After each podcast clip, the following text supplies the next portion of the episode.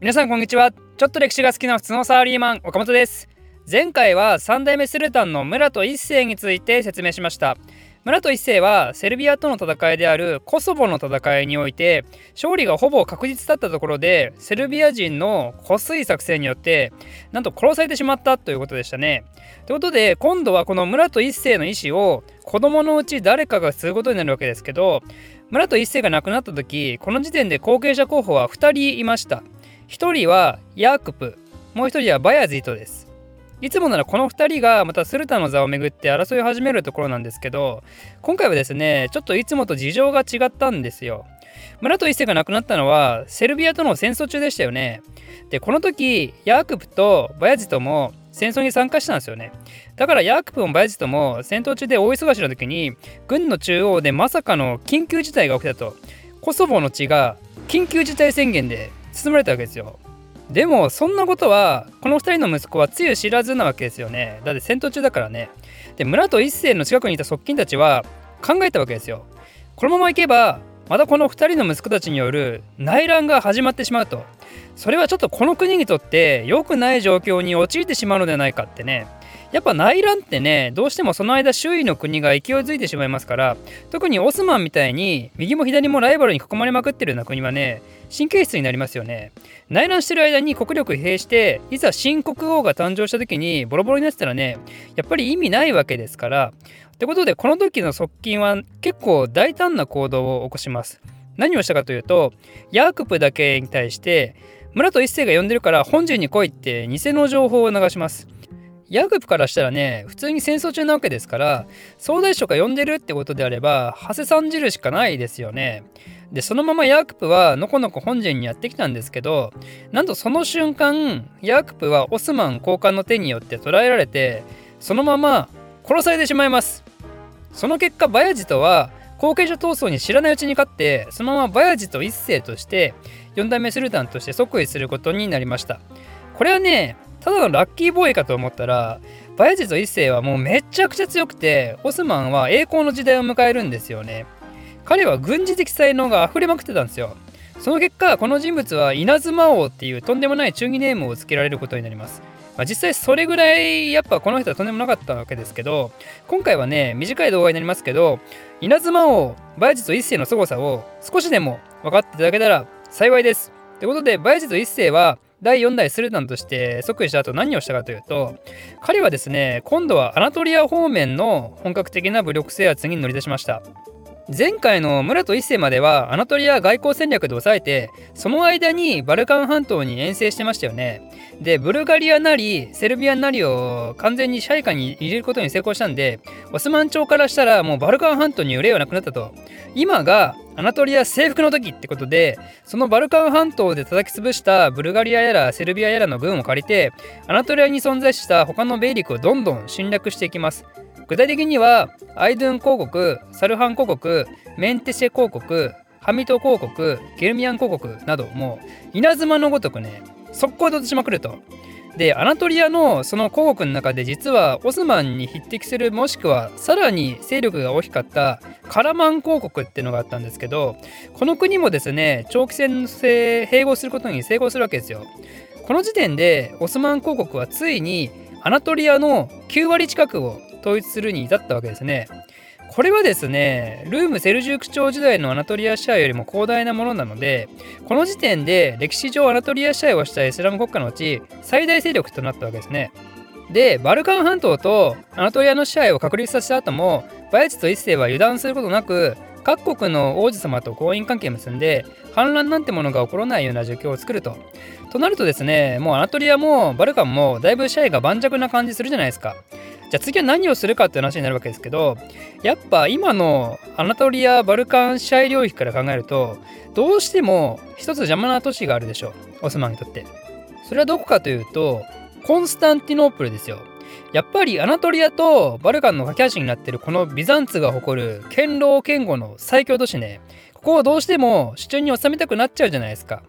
ということでついにバヤジト1世はコンスタンティノープルの包囲戦を開始することになります。コンスタンティノプルっていうのはですね、本当にめちゃくちゃ守りが硬いんですよ。歴史上も何回も攻撃されてるんですけど、最終的に守りきる率がめちゃくちゃ高いんですよ。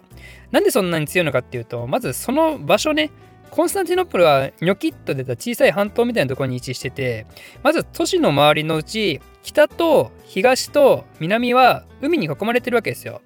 で、残りの陸と接した西側はどうなってるかっていうと、侵略者の行く手を阻む3つの超巨大城壁があるんですよ。どのぐらい巨大かというと、高さは12メートル、そんで幅は5メートル。この時代においてもう世界最強クラスの守備力ですね。どれだけその城壁がすごかったかっていうのはですね、それが作られた時期を見ればわかるんですけど、なんとこの城壁が作られたのは5世紀ですよ。5世紀。それがこのバヤジと一世が包囲戦を開始した14世紀末まで健在なわけですから1000年近くもコンスタンティノープルっていう都市を守り続けてるんですよ。まあ実際何回かは脅されてるんですけどでも対イスラーム戦でいうとこのバヤジと一世に包囲される前最後にコンスタンティノープル包囲をしたのはウマイヤ朝まで遡りますからねウマイヤ朝ってのは一番最初のイスラーム王朝ですよね詳細はイスラームの動画見てもらえればいいんですけどマヤ朝は7世紀から8世紀の頭にコンスタンティノープルを攻撃しまくってでも全然勝てなかったからもうイスラム帝国はこの都市を諦める方にね作戦変更したわけですよ。それがついに時を超えること約700年オスマン朝がコンスタンティノープル攻略に再度挑戦したわけですよね。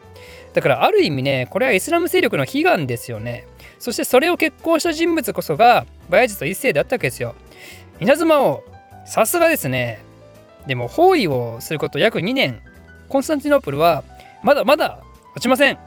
そうこうしてるうちにコンスタンティノープルを救うべくハンガリー王ジギスムントが中心となって対イスラムの十字軍を結成します。ジギスムントっていうのは熱心なカトリック信者なんですけどカトリックと正教っていうのは大体いつもいがみ合ってるんだけどこういう時はね一応ちゃんと結束するんですよね。ということでオスマン軍はコンスタンティノープル包囲の最中十字軍との戦闘も開始することになります。この戦いはドナウ川沿岸のニコポリスっていうところで行われたんでニコポリスの戦いと言います。でこの久々に行われたキリスト十字軍とイスラム勢力の争いねどちらが勝ったかっていうとオスマン側です。それも圧勝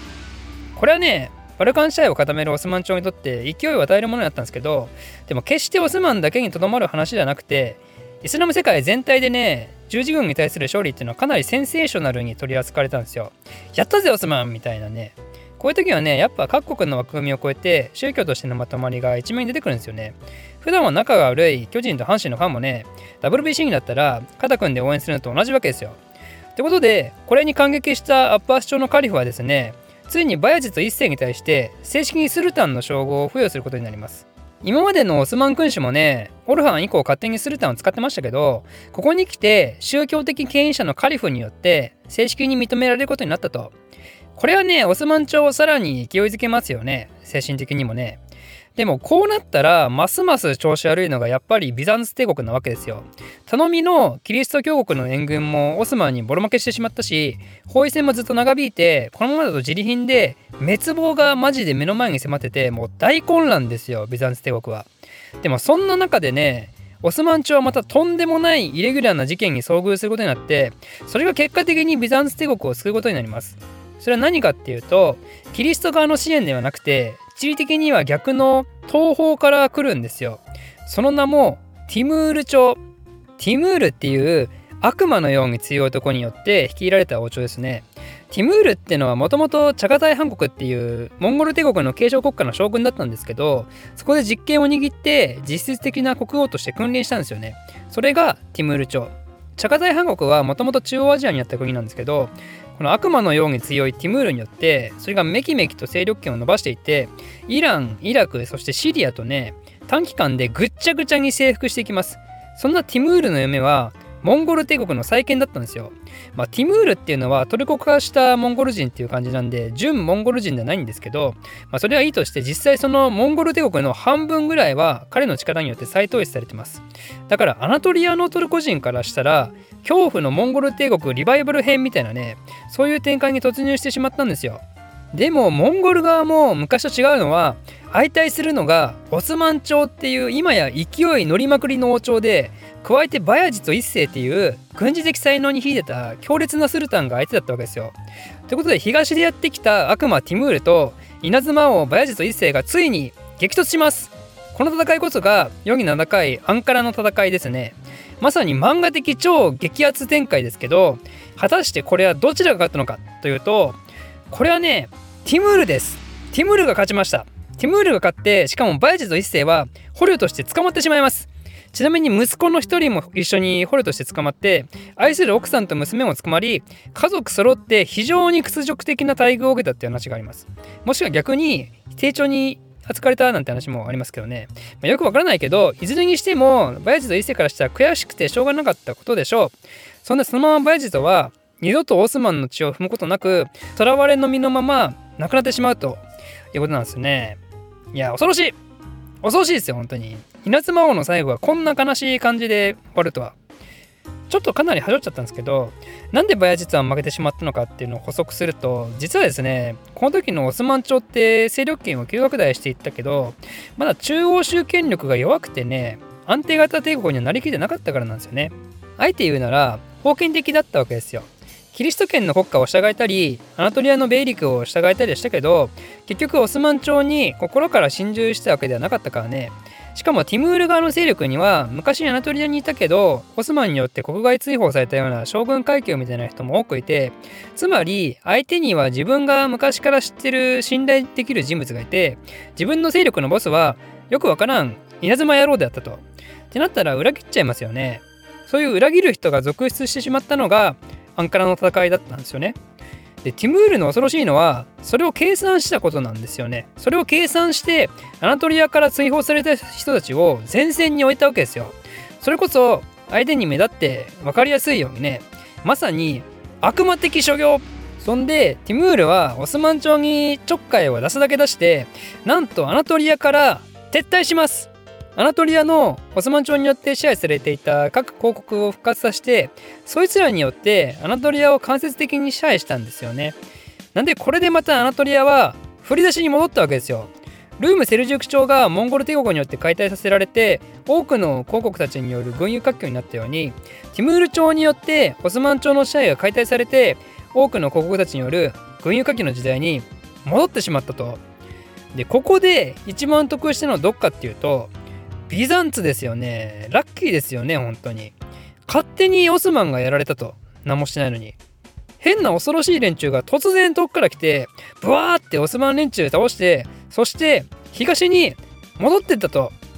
ラッキーということで、今回の話はここまでとして、次回はその後の5代目と多分6代目の話をまとめてしたいと思います。岡本個人 Twitter アカウント開設興味ある人は岡本歴史で検索してください。私の非生産的なつぶやきに興味ある方は是非フォローお願いします。ではまた。